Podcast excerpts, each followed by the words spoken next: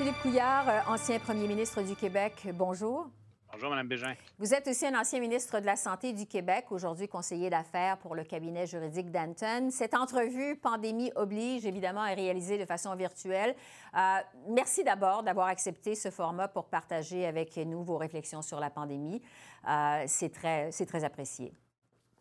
On est tous maintenant sur ce format. Hein. On passe nous, littéralement, vous probablement aussi, euh, nos téléspectateurs aussi on passe beaucoup de notre temps en, contact euh, vidéo comme ça. Tout à fait. Vous êtes également médecin spécialiste. Je vais d'abord faire appel à vos connaissances fines de la science. La COVID-19 est apparue en Chine au mois de novembre 2019, avant de nous tomber littéralement dessus le 11 mars 2020, au moment où l'Organisation mondiale de la santé a déclaré l'état de pandémie. Tout ça, euh, c'était complètement nouveau et ça demeure encore aujourd'hui relativement euh, récent. Je vous demanderais d'abord, qu'est-ce qu'on a appris jusqu'à maintenant sur ce virus de la COVID-19? Euh, ben, ce qui est nouveau, c'est l'ampleur de la pandémie. Euh, tout le monde disait un jour, bientôt, Bill Gates et d'autres disaient euh, il y aura une pandémie, il faut s'y préparer. Mais c'est un peu comme la chute des astéroïdes. On entend ça et on se dit ben oui, c'est bien, mais en fait, on sait bien que ça n'arrivera probablement pas. Alors, il y avait déjà cette surprise-là, mais il y avait également une familiarité autour de ce virus, les coronavirus, cette famille de virus dont il s'agit on les a déjà rencontrés. En fait, on les rencontre euh, chaque année. le rhume commun, ça fait partie de ce qui est causé par les coronavirus. Mais il y avait déjà eu deux épisodes majeurs de pandémie avec des complications très graves, le SRAS en 2003 et euh, un autre épisode au Moyen-Orient vers 2011, également causé par euh, un virus de cette famille. Alors, l'avantage, c'est qu'on avait une certaine familiarité, ce qui a accéléré certains éléments de la découverte scientifique. Le désavantage, comme c'est souvent le cas lorsqu'on rencontre un, conflit, c'est qu'on a voulu refaire la dernière guerre. C'est-à-dire qu'on a voulu se, préparer euh, à ce virus comme on se serait préparé pour une nouvelle attaque du SRAS de 2003. Et en fait, le comportement des deux était totalement différent. En 2003, c'était un, virus qui se répandait essentiellement dans le milieu hospitalier, assez peu dans la communauté, avec euh, malheureusement un taux de mortalité très élevé. Tandis que ce virus de 2020, il est dans la communauté. Euh, il a d'abord frappé les résidences de personnes âgées partout dans le monde, mais mmh également la communauté assez rapidement. Et ça, c'est la première différence. Et la deuxième différence, que celle-là, ça a pris du temps pour que euh, nos spécialistes la voient et la disent surtout, c'est qu'elle peut se transmettre, cette maladie peut se transmettre par des gens qui n'ont aucun symptôme, soit qui n'ont pas encore de symptômes, soit qui n'en auront pas, euh, ce qui est le cas d'une bonne proportion de gens infectés par le virus. Alors, beaucoup d'apprentissage hein, en relativement peu de temps. Euh, ce qui explique que, vous savez, il faut, il faut être un peu tolérant. L'impression de louvoiement, de recul, de fausses pistes euh, dans les décisions des différents gouvernements, ça s'explique un peu par cette combinaison de familiarité trompeuse, je dirais, et de découverte presque en temps réel des véritables caractéristiques euh, de cette épidémie. Donc, ce n'était pas complètement nouveau, mais c'était quand même relativement euh, nouveau. Il reste encore euh, beaucoup d'incertitudes face à la COVID-19, encore maintenant, alors qu'on assiste à des mutations du virus. On peut tenir rien pour acquis. Est-ce qu'on est condamné justement à vivre dans l'incertitude, à s'adapter constamment au fur et à mesure qu'on avance dans la pandémie? Bien, l'incertitude, on, est toujours dans l'incertitude, mais on s'en rend peut-être pas compte ou on veut pas trop s'en rendre compte. Euh, vous savez, euh, la découverte scientifique, au départ, c'est un phénomène d'incertitude constant. Et là, c'est un peu comme si la science avait été prise en flagrant délit d'incertitude. Les gens ont vu que même les plus grands spécialistes n'étaient pas certains, devaient revenir sur leur position.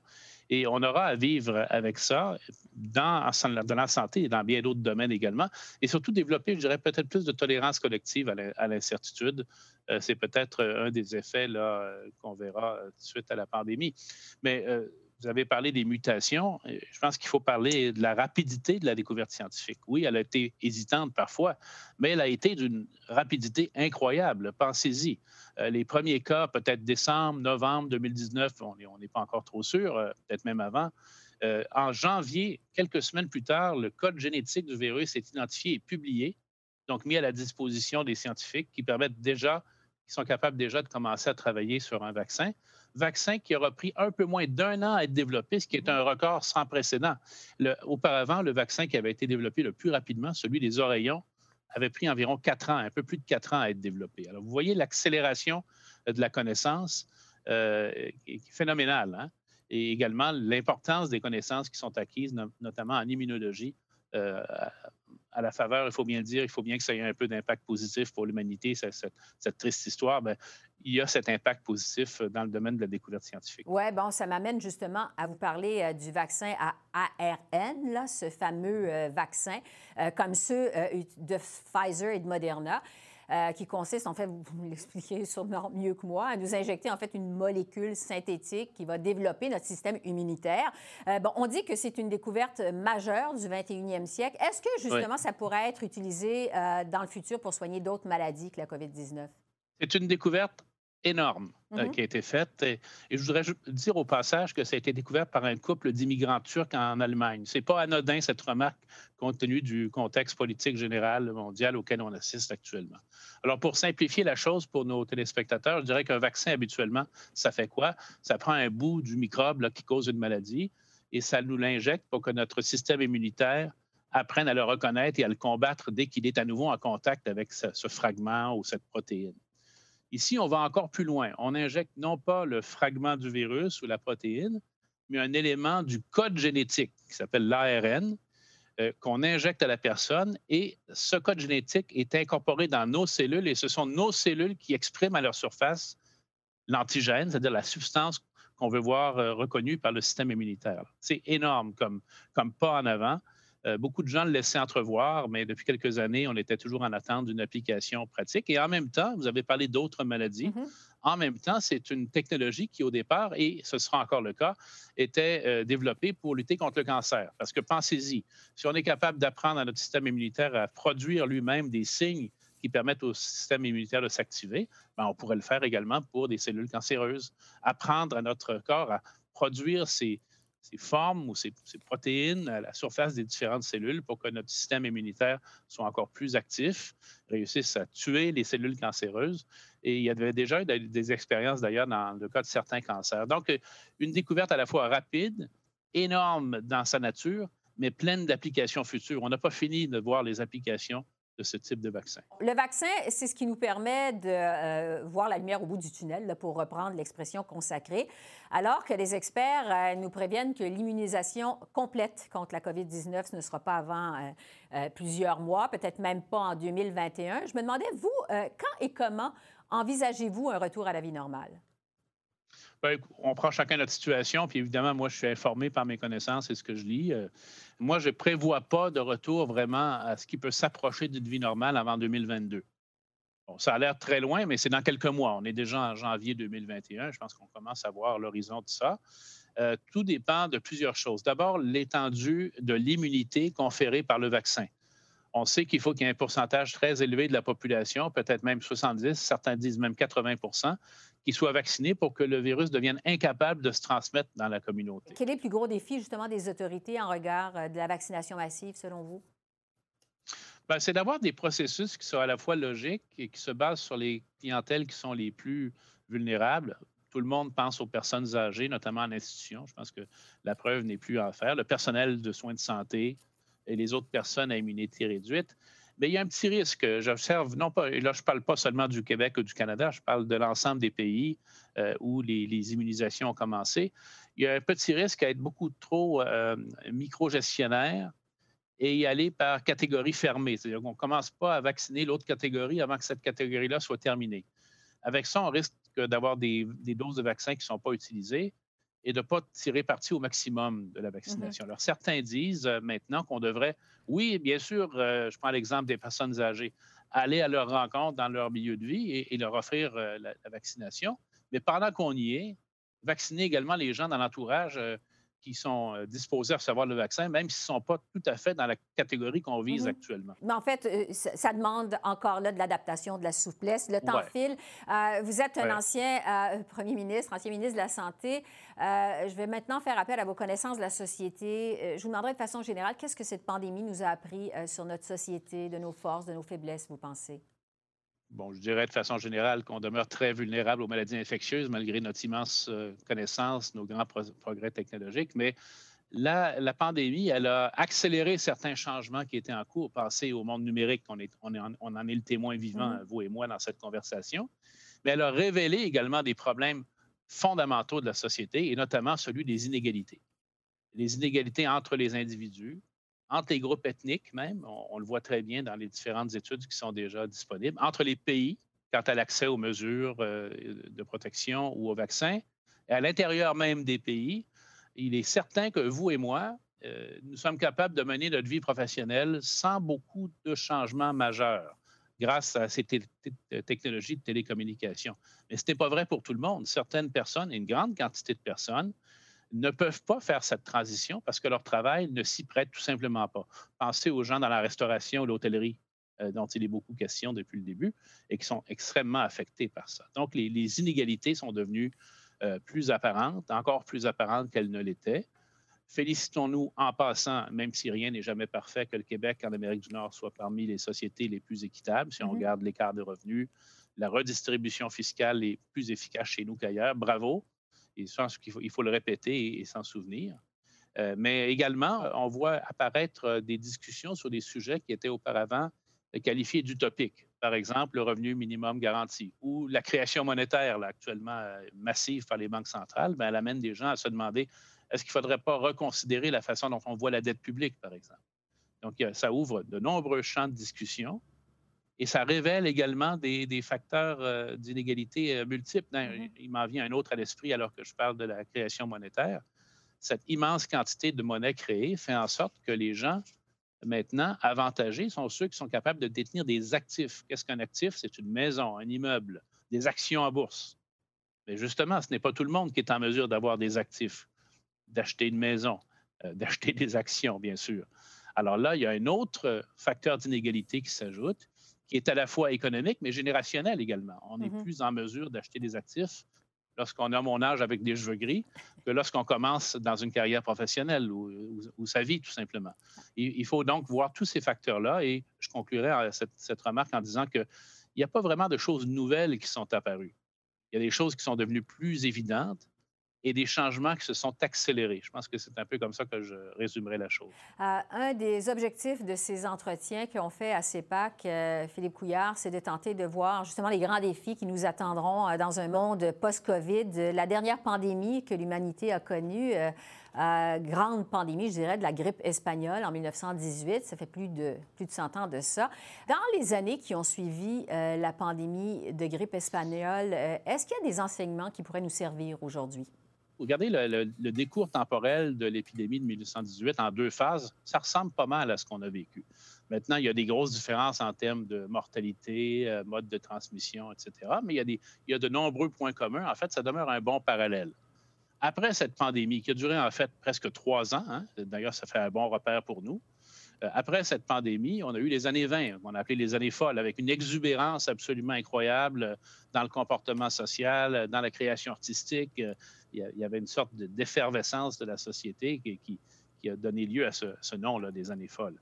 Par la suite est apparue la crise de 1929, une autre catastrophe, celle-là économique, qui a accentué les inégalités, favoriser l'émergence du populisme, des États autoritaires, le mythe du leader fort, le mythe de la trahison, du coup de poignard dans le dos, la recherche de boucs émissaires, et finalement une, période de conflit euh, assez prolongée qui a culminé avec la Deuxième Guerre mondiale, la mise en place d'un nouvel ordre mondial de type libéral, je ne fais pas de politique libérale avec un petit ciel, et qui est maintenant remise en question, euh, qui a apporté beaucoup d'avantages à l'humanité, mais qui, maintenant, bien sûr, est, est secouée. Alors, c'est un parallèle historique, moi, intéressant. Moi, je trouve que l'époque qu'on vit, elle, elle, elle, ressemble pas mal aux années 30, avec d'abord la, la, perte de crédibilité malheureuse des organisations multilatérales. À l'époque, c'était la Ligue des Nations que le président Wilson avait mis sur pied après la Première Guerre mondiale, qui était battue en brèche et rejetée par l'opinion. Euh, maintenant, on a un peu le même phénomène avec les Nations Unies, l'OMS, même si l'OMS n'est pas exempte de reproches dans la crise actuelle. Et ça, en fait, de diminuer la concertation internationale, ça ne nous rendra pas service. D'ailleurs, euh, il y a également un petit mot à dire sur l'aide internationale. C'est jamais populaire pour un gouvernant, un gouvernant de parler d'aide internationale parce qu'il se fait dire ou elle se fait dire ben, pourquoi tu mets l'argent public euh, dans les autres pays alors qu'on en a tant besoin chez nous? Ben, s'il y a un exemple à soulever, c'est bien celui de cette pandémie on ne sera en sécurité sanitaire que lorsque le monde entier sera capable de contrôler la pandémie. Donc, partager les vaccins, par exemple, lutter contre ce qu'on appelle le nationalisme vaccinal. L'OMS vient de faire une forte sortie, les Nations unies également, pour signaler les dangers de cette approche, remet à l'avant-scène la notion de solidarité, bien sûr, parmi nos sociétés, entre nous, mais également entre les pays, hein, entre les pays selon leur taille, selon leur capacité économique. Un petit mot peut-être sur euh, les, choses que nous avons appris à voir différemment et qu'il va falloir euh, faire différemment. Je pense qu'il y a quelque chose qui est apparent euh, dans cette pandémie, dans les sociétés comme les nôtres. Je pense à l'Angleterre, à la France, Québec, Ontario. C'est qu'on n'a pas résolu, on ne sait pas comment prendre en charge le phénomène, non pas du vieillissement, c'est trop large le vieillissement, le phénomène du grand âge ou du très grand âge avec dépendance croissante. Et c'est loin d'être simple. C'est loin d'être simple et personne n'a encore trouvé la solution magique. Alors, je pense qu'il faut, il faut vraiment euh, se pencher ensemble là-dessus, ensemble à l'intérieur d'une société, mais entre les sociétés également, échanger les conclusions, euh, les, pistes de solutions, euh, parce que, bien sûr, cette, cette démographie vieillissante, elle va être avec nous pour les années à venir. Philippe Couillard, ancien euh, premier ministre du Québec, merci d'avoir partagé avec nous vos connaissances et je dirais aussi votre sagesse aujourd'hui. Merci beaucoup. Ah ben, maintenant j'ai tout le temps pour être sage. merci d'avoir pris le temps de nous parler, c'est très apprécié.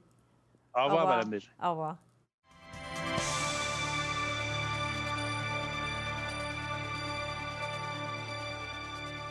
Docteur Joanne Liu, euh, leader mondial dans la lutte contre les épidémies, bonjour.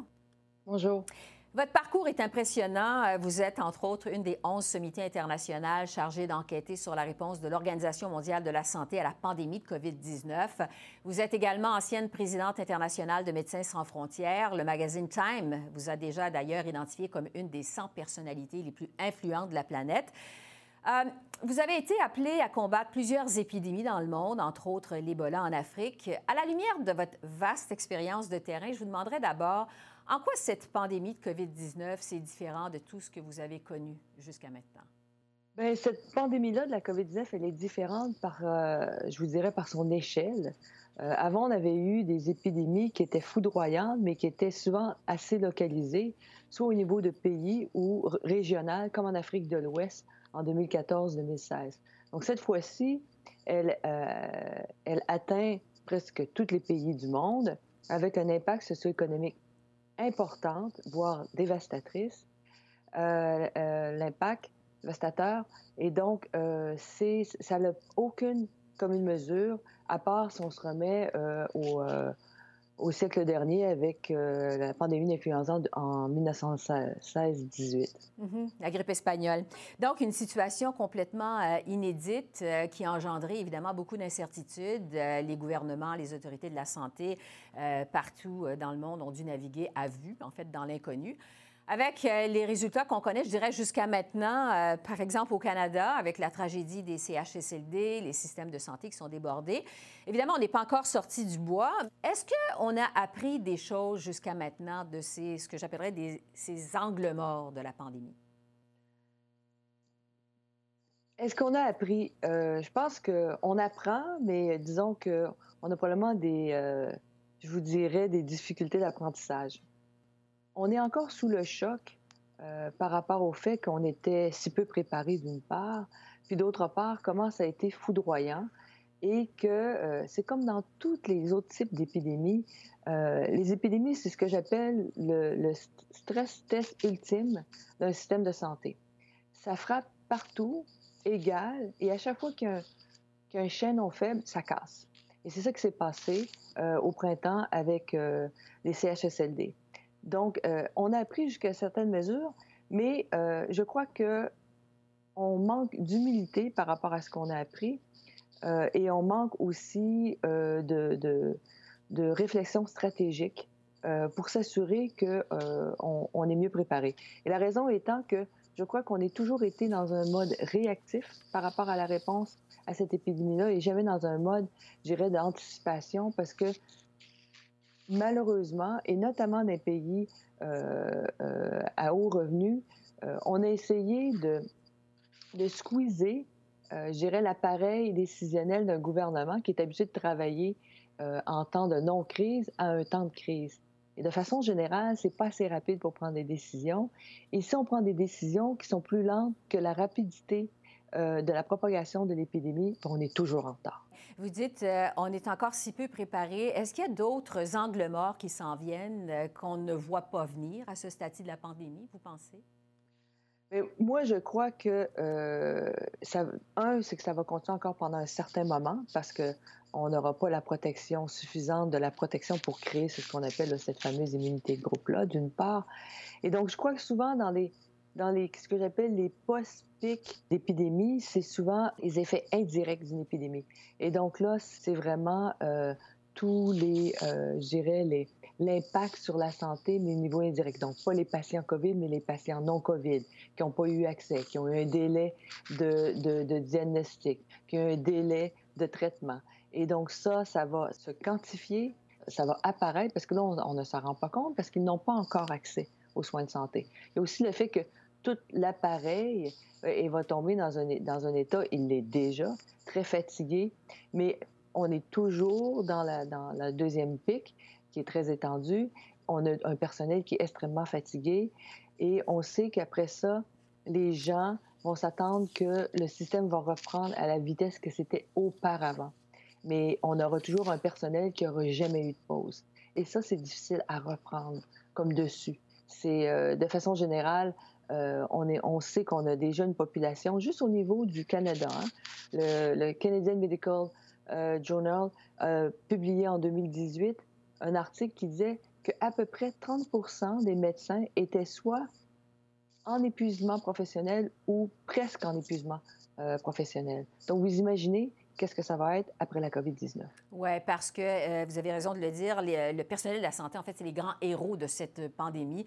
Euh, qui tiennent le système de santé à bout de bras. Vous en savez quelque chose, vous travaillez vous-même euh, pédiatre dans un hôpital montréalais, donc euh, des conséquences à prévoir à long terme sur le personnel de la santé. En tant que spécialiste des épidémies, docteur Liu, vous avez pris part à des opérations de vaccination massives dans plusieurs pays dans le monde, notamment dans les pays du tiers-monde.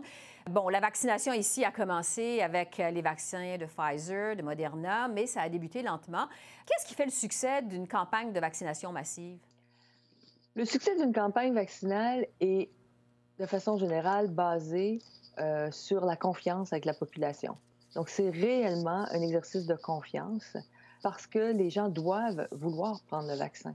C'est là qu'il est important euh, d'avoir une communication très, très claire sur la stratégie vaccinale. Donc, pourquoi on vaccine, avec quoi on vaccine, qu'est-ce qu'on sait sur ces vaccins-là, qu'est-ce qu'on ne sait pas? Euh, donc ça, c'est important. Et si c'est pas bien euh, transmis à la population, pas bien communiqué, il y aura toujours une hésitation à la vaccination qui va être plus importante qu'elle devrait être. Il y a toujours des gens qui n'ont pas envie de se faire vacciner, ça c'est pas nouveau, mais il y a toujours une partie d'indécis. Et dans une campagne vaccinale, c'est qu'on va aller chercher aussi les indécis pour pouvoir justement avoir une masse critique de gens vaccinés pour créer justement cette protection-là euh, de groupe. Oui, euh, évidemment, c'est une grosse organisation humaine et logistique. On se doute bien qu'il n'y a pas de place euh, pour l'improvisation. J'aimerais revenir sur les effets à long terme de cette crise de santé publique sans précédent. On parlait il y a un instant de l'impact sur les travailleurs de la santé.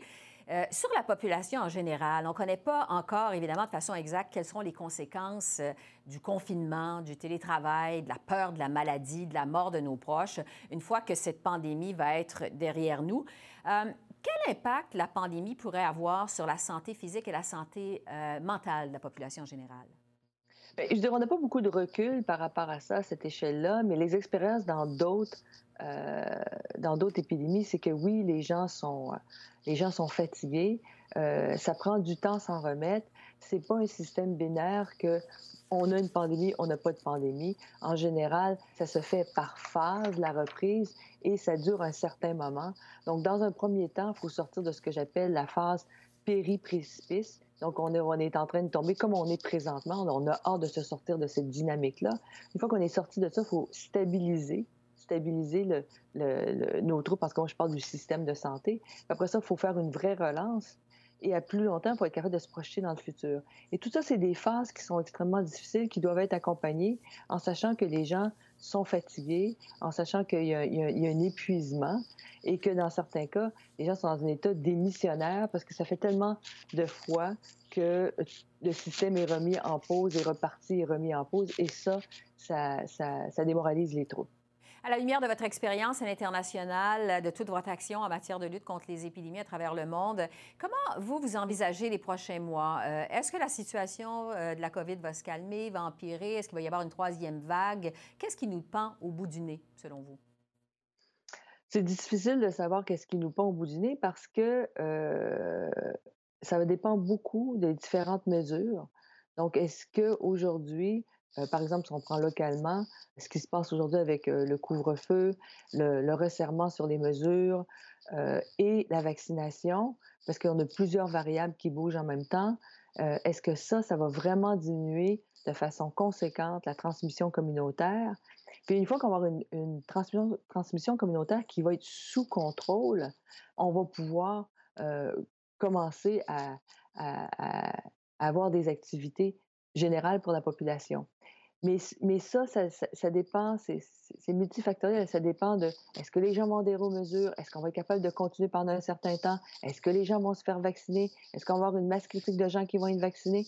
Donc, on ne peut pas se projeter dans l'avenir puis de façon assurée dire ça va bien se passer. Je pense qu'il y a des bonnes chances que ça s'améliore, mais la vitesse d'amélioration, pour moi, va vraiment dépendre de l'adhérence aux mesures auxquelles sont implémentées et aussi combien de personnes vont pouvoir être vaccinées et à quelle vitesse. Oui. Je vais terminer sur euh, la tragédie des CHSLD parce que vous avez déjà euh, déploré publiquement, euh, docteur Liu, que ce qu'on allait d'abord se souvenir de cette pandémie au Québec et au Canada, c'est qu'on a laissé mourir des personnes âgées seules dans la plus grande solitude. Qu'est-ce que la pandémie nous a révélé sur la façon dont on traite les aînés dans notre société? Je pense qu'elle nous a révélé plusieurs choses. Mais je crois qu'au niveau humain, euh, je, crois qu'on avait sous-estimé euh, la situation euh, dans les CHSLD et le fait que c'est des endroits où les gens sont, c'est des lieux de vie où les gens ont très, très peu d'attention médicale.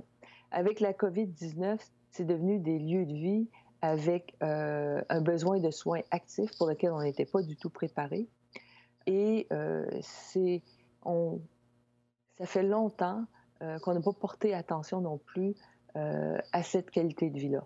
Mais je vous dirais, le drame dans tout ça, mm-hmm. c'est le fait qu'on a décidé, parce qu'on avait vu l'expérience de nos collègues en Europe, qu'il fallait protéger cette population-là qui était vulnérable. Et donc, on a fait ce qu'on appelle un, mur de protection, on a empêché les visites, qui était une bonne partie de la réponse. Où est-ce que le bas blesse? C'est le fait qu'on n'a pas appliqué ce que j'appelle le principe de réciprocité. Le principe de réciprocité, c'est que quand tu décides de protéger une population vulnérable, tu dois t'assurer de l'autre côté du mur de protection qu'il y a des soins, des soins médicaux, des soins de santé mentale et que les besoins vitaux d'alimentation euh, euh, et d'alimentation, de liquide sont suivis. Et dans ce cas-ci, c'est là qu'on a failli parce qu'on a mis le mur, euh, mais on n'a pas vraiment regardé qu'est-ce qui se passait derrière. Mm-hmm. Et je vous dirais que moi, le drame, c'est que j'espère que personne va, va oublier le fait qu'il y a des gens qui sont morts de faim et de soif dans nos CHSLD. Nous, le Canada, pays G7. Je vous dirais que dans toutes les épidémies que j'ai faites en Afrique et au Moyen-Orient, il n'y a jamais personne qui est décédé euh, de soif ou de faim dans un lieu de soins. Hmm certainement une des grandes leçons euh, de cette euh, pandémie. Docteur Joanne Liu, leader mondial dans la lutte contre les épidémies, merci beaucoup d'avoir partagé votre riche expérience de terrain avec nous aujourd'hui. Merci. Au revoir.